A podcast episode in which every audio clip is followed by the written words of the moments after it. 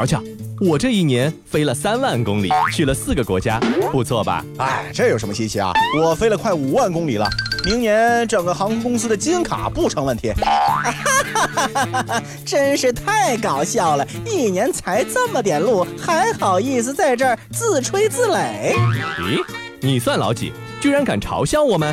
哦呦呦，不就是一只候鸟吗？就算你每年迁徙，能有我们坐飞机飞得多？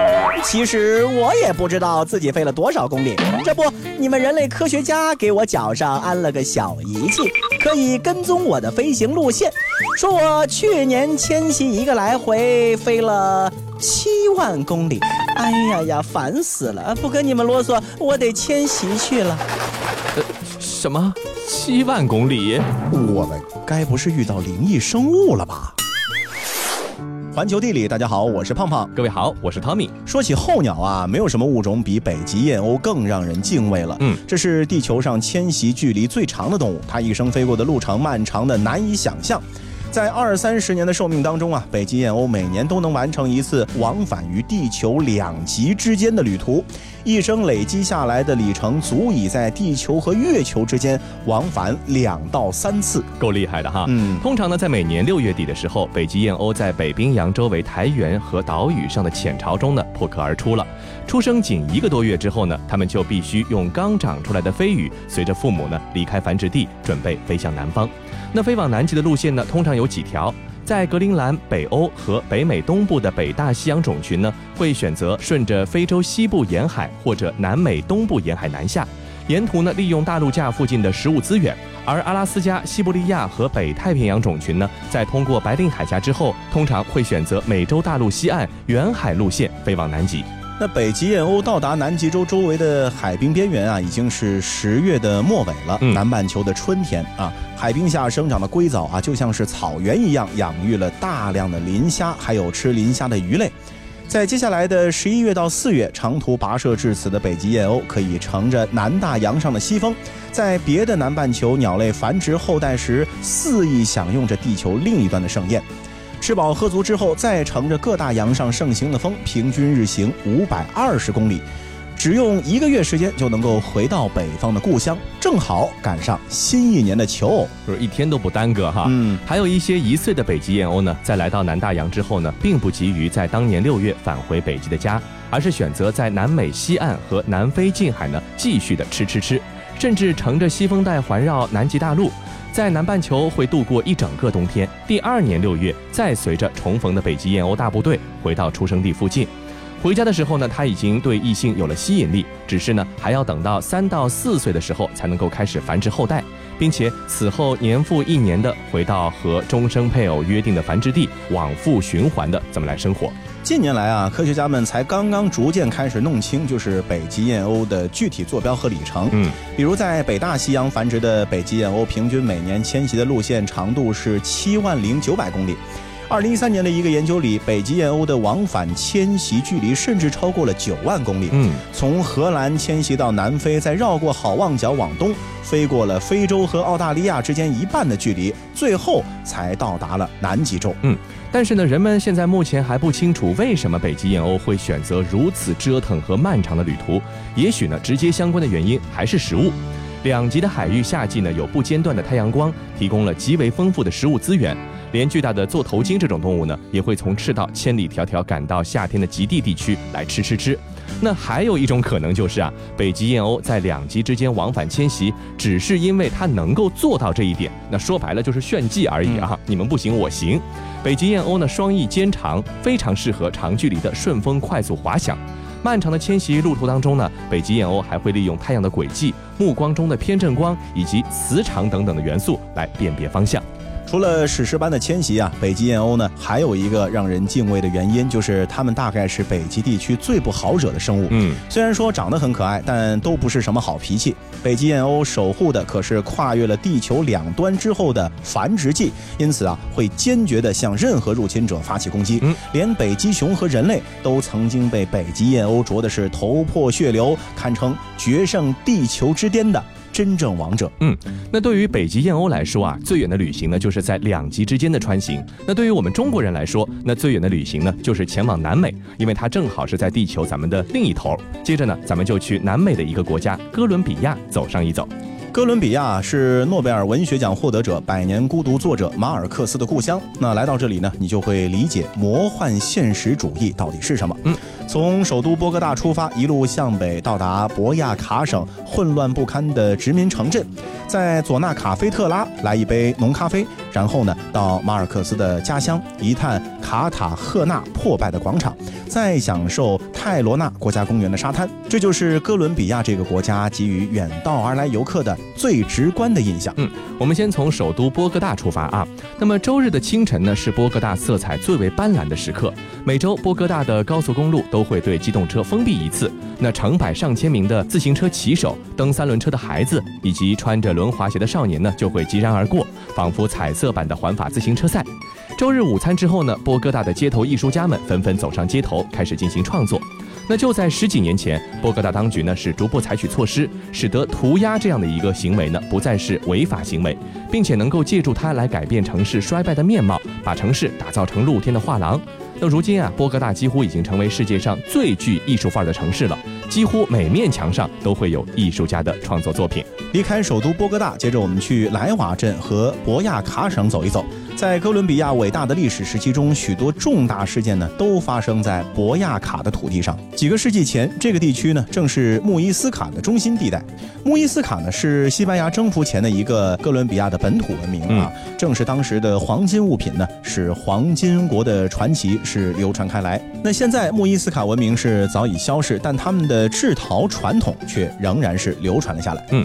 博亚卡省到处啊都有路边摊位，是售出陶器器具，从实用型的花盆、夜壶、双耳瓶和零钱罐，到装饰型的陶制恐龙、陶制的罗纳尔多啊，应该说是应有尽有，嗯，什么东西都有。是的，博亚卡省的风景呢，也是有着烧制粘土的颜色。矮小的棕色山丘沿着地平线伸展，农民们呢开着古老的拖拉机缓缓而行。山谷里呢是贸易集镇，其中最美的就要数这个莱瓦镇。那里呢杂乱无章的街道上，却有着一座座粉刷成白色的小屋，而窗户上的百叶窗呢，则被刷成了赛车绿这个颜色。好，接下来我们再去佐纳卡菲特拉啊。自十九世纪起呢，咖啡就融入了佐纳卡菲特拉人的生活之中。早餐、午餐和晚餐都能够看到他的身影。孩子们从五岁起就开始喝咖啡了。咖啡呢，是不仅改变了佐纳卡菲特拉人的生活，也改变了这里的风景。咖啡树种满了山坡，农舍就藏在山中，阳台上则是堆满了装着咖啡豆的各种各样的帆布袋。嗯。索纳卡菲特拉海拔最高的观景点呢是可可拉山谷，那里可以看到金迪奥省的蜡棕榈，这可是世界上最高的棕榈树，能够长到六十米高，就像天线一样，俯视着脚下的风景一般。有的蜡棕榈太高了，站在地上都看不到树顶。积云雨呢，往往会遮住树顶，在山上渐渐聚拢，之后雨滴就会大把大把的洒落在佐纳卡菲特拉这个地方。所以说呢，我们在这个雨中欣赏这么高的树，可能也是别有一番风景了。好，那接下来呢，我们再要去到的就是马尔克斯的故乡卡塔赫纳。嗯，走在卡塔赫纳，你就暂时离开了二十一世纪的南美，仿佛呢是进入到了另一个时空，另一块大陆。有些街道似乎是属于十九世纪的欧洲，连排别墅成行排列，三角梅的花朵呢从岩石的缝中是探出头来，呈现出鲜艳的色彩。嗯，马尔克斯在一九八五年出版的经典小说《霍乱时期的爱情》呢，就是从卡塔赫纳的市井生活中汲取的创作灵感。种植着扁桃木的马德里费尔南德兹广场呢，就是小说中虚构的福音公园。而马尔克斯的另一部经典作品《百年孤独》中虚构的城镇马康多，据说就是以作者家乡阿拉卡塔卡为原型的。那么它的位置就在卡塔赫纳和泰罗纳两地之间。最后我们去到的是一个国家自然公园，叫泰罗纳国家公园。一四九九年，第一批即将抵达南美大陆的欧洲人啊，看到了哥伦比亚加勒比海岸线。首先出现在他们眼前的是白雪覆盖的一座座大山，宛如拔地而起。船只继续向前，连绵不绝的绿色小山和白色沙滩呢，是映入眼帘。最终，当人们站在了新世界的尽头，触及的是土著部落、茅草屋村庄和一直延伸到大陆中。心的热带雨林。之后的五百年中，哥伦比亚和南美洲成片的热带雨林倒下了，城市兴建起来，很多土著文化也因此凋零泯灭。然而，泰罗纳国家公园呢，是成为了加勒比沿岸保留下来的瑰宝。这片土地的样子和当年西班牙水手看到的几乎没有任何区别。Well, they say people come, say people go. This particular diamond is extra special. I know you might be gone, and the world may not know. Still, I see a celestial.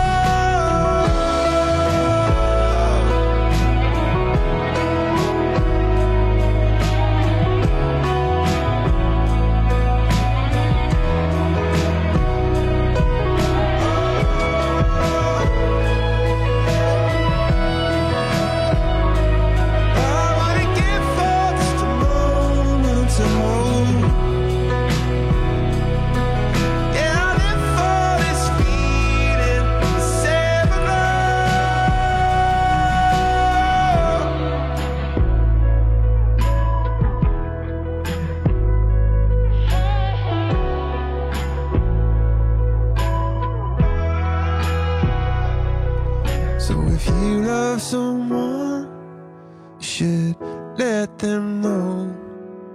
The light that you left me will ever glow.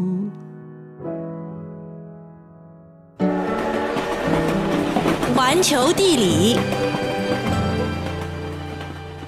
欢迎继续回到环球地理，大家好，我是胖胖。各位好，我是 Tommy。在没有相机的时候啊，如果说你看到了哥伦比亚的美景，想要留存下来呢，可能就只能够用画画的形式了。嗯，那在西方文化里面呢，这个说到画画，那油画呢应该是首屈一指的。嗯，据说啊，油画呢是发源于一个叫做布鲁日的地方。要不是一个叫做乔吉斯·罗登巴赫的人写了一本有关于布鲁日的书，这座在历史的退潮中沉沉睡去五个世纪的比利时城市，没准还没醒呢。嗯那接着呢，就让我们一起去探访一下油画的故乡——比利时小城布鲁日。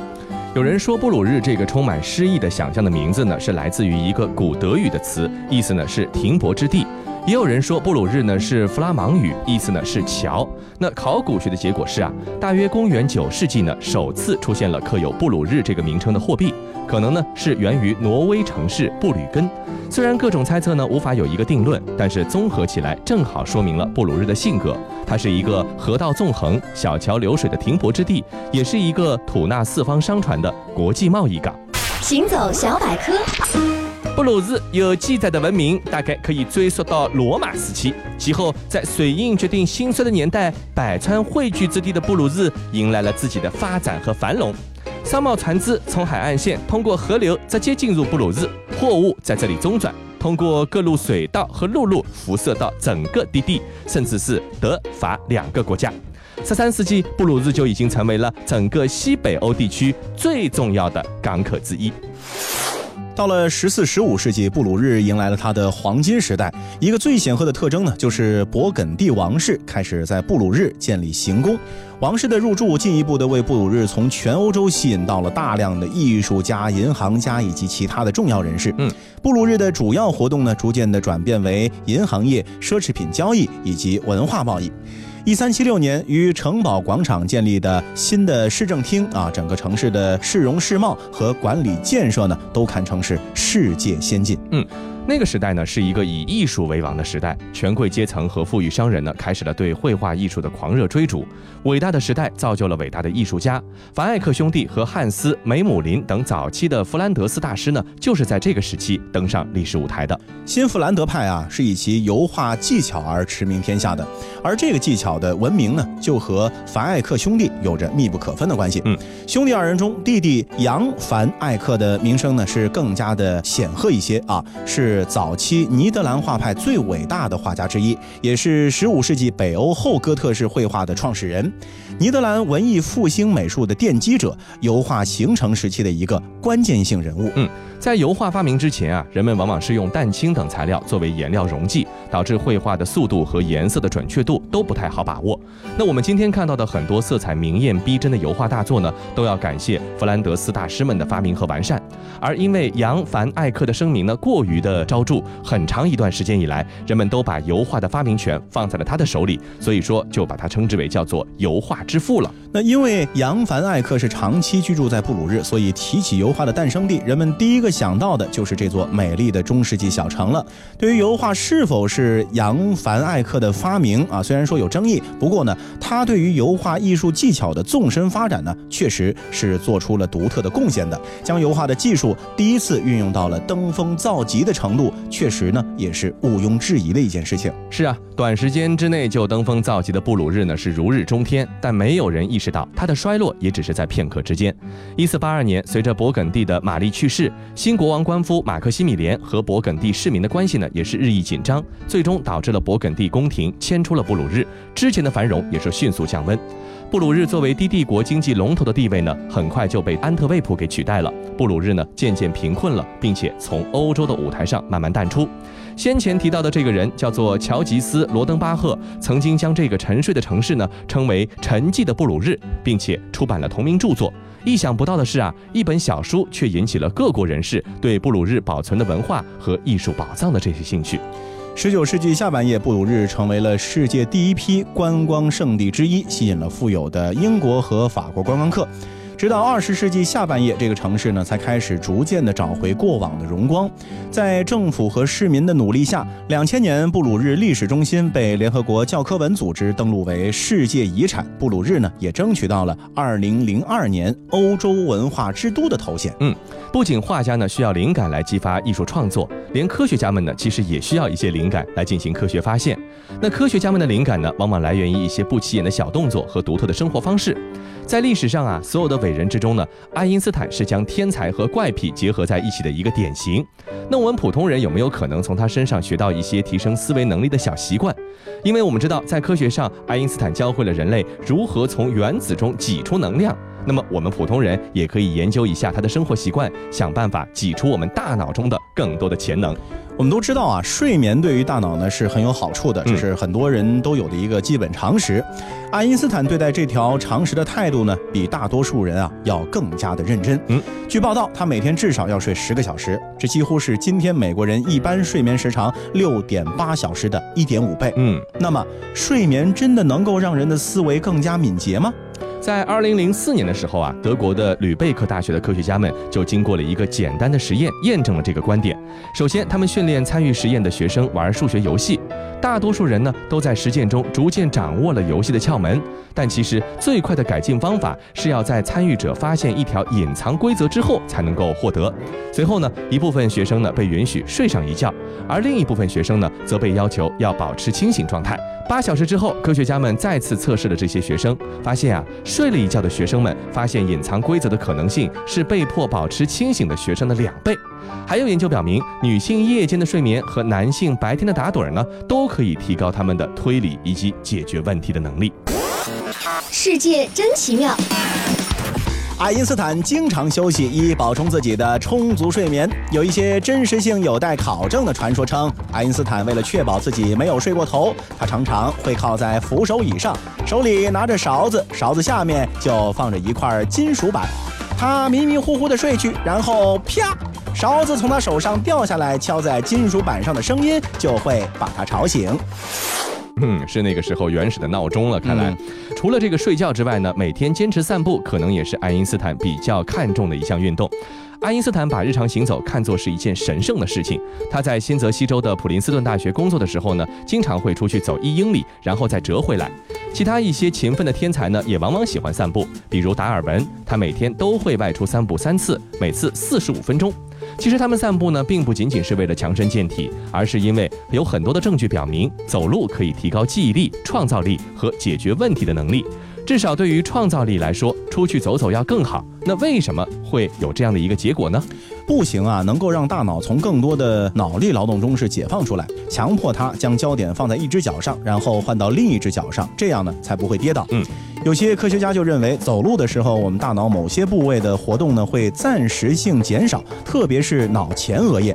这里呢通常涉及到记忆、判断和语言的更高级过程。把脑前额叶的活动强度降低一个档次，大脑就会采用完全不同的思维方式。这可能呢就会让你得到一些伏案工作时所无法得到的灵感了。嗯，那其实爱因斯坦呢还有两项非常奇葩的生活习惯啊，嗯我们来看一看他们是不是和他的聪明才智有关系。哎，第一个呢是吃意大利面啊，嗯天才们都吃什么可以让大脑变得那么灵光呢？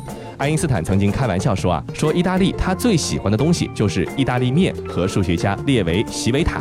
虽然说碳水化合物的名声呢通常都不太好，容易发胖啊，给身体造成负担。嗯，不过呢，爱因斯坦还是非常喜欢意面这种食物的。我们知道大脑呢会消耗很多的能量，但是它却不能储存能量。一旦血糖水平下降，大脑呢很快就会得不到能量供应，就开始闹罢工。糖分可以给大脑提供重要的刺激，不过像爱因斯坦这样沉迷意面呢，并不是一个好主意。因为证据显示啊，大约二十五克的碳水化合物对你的身体是有益的，但是五十克的碳水化合物可能就会损害你的思考能力。那么二十五克碳水化合物相当于多少呢？只有三十七根意面，这远远的少于我们每一次能够吃下去的量了。所以，如果不是因为吃意面，爱因斯坦可能会更聪明哈。那如果要列举爱因斯坦那些不得不说的怪癖啊，一定就不能不提他对于袜子的厌恶。嗯，他曾经写信给他的表妹艾尔莎，也就是他后来的第二任妻子，他是这么说的：说小时候我发现袜子磨破的洞总是在大脚趾的位置，从那以后我就不穿袜子了啊。后来呢，他找不到自己的拖鞋时候呢，就会穿上艾尔莎的露跟女鞋。嗯，不过事实证明啊，这种时尚风呢，并没有给爱因斯坦带来任何的好处。令人遗憾的是啊，到目前为止还没有任何人开始研究关于不穿袜子的影响。但是我们已经发现，不爱穿正装、爱穿休闲装的习惯和抽象思维测试中的不佳表现有关系。嗯所以着装还是需要严谨。好了，以上呢就是我们这期节目的全部内容，非常感谢您的收听，我们下次再见。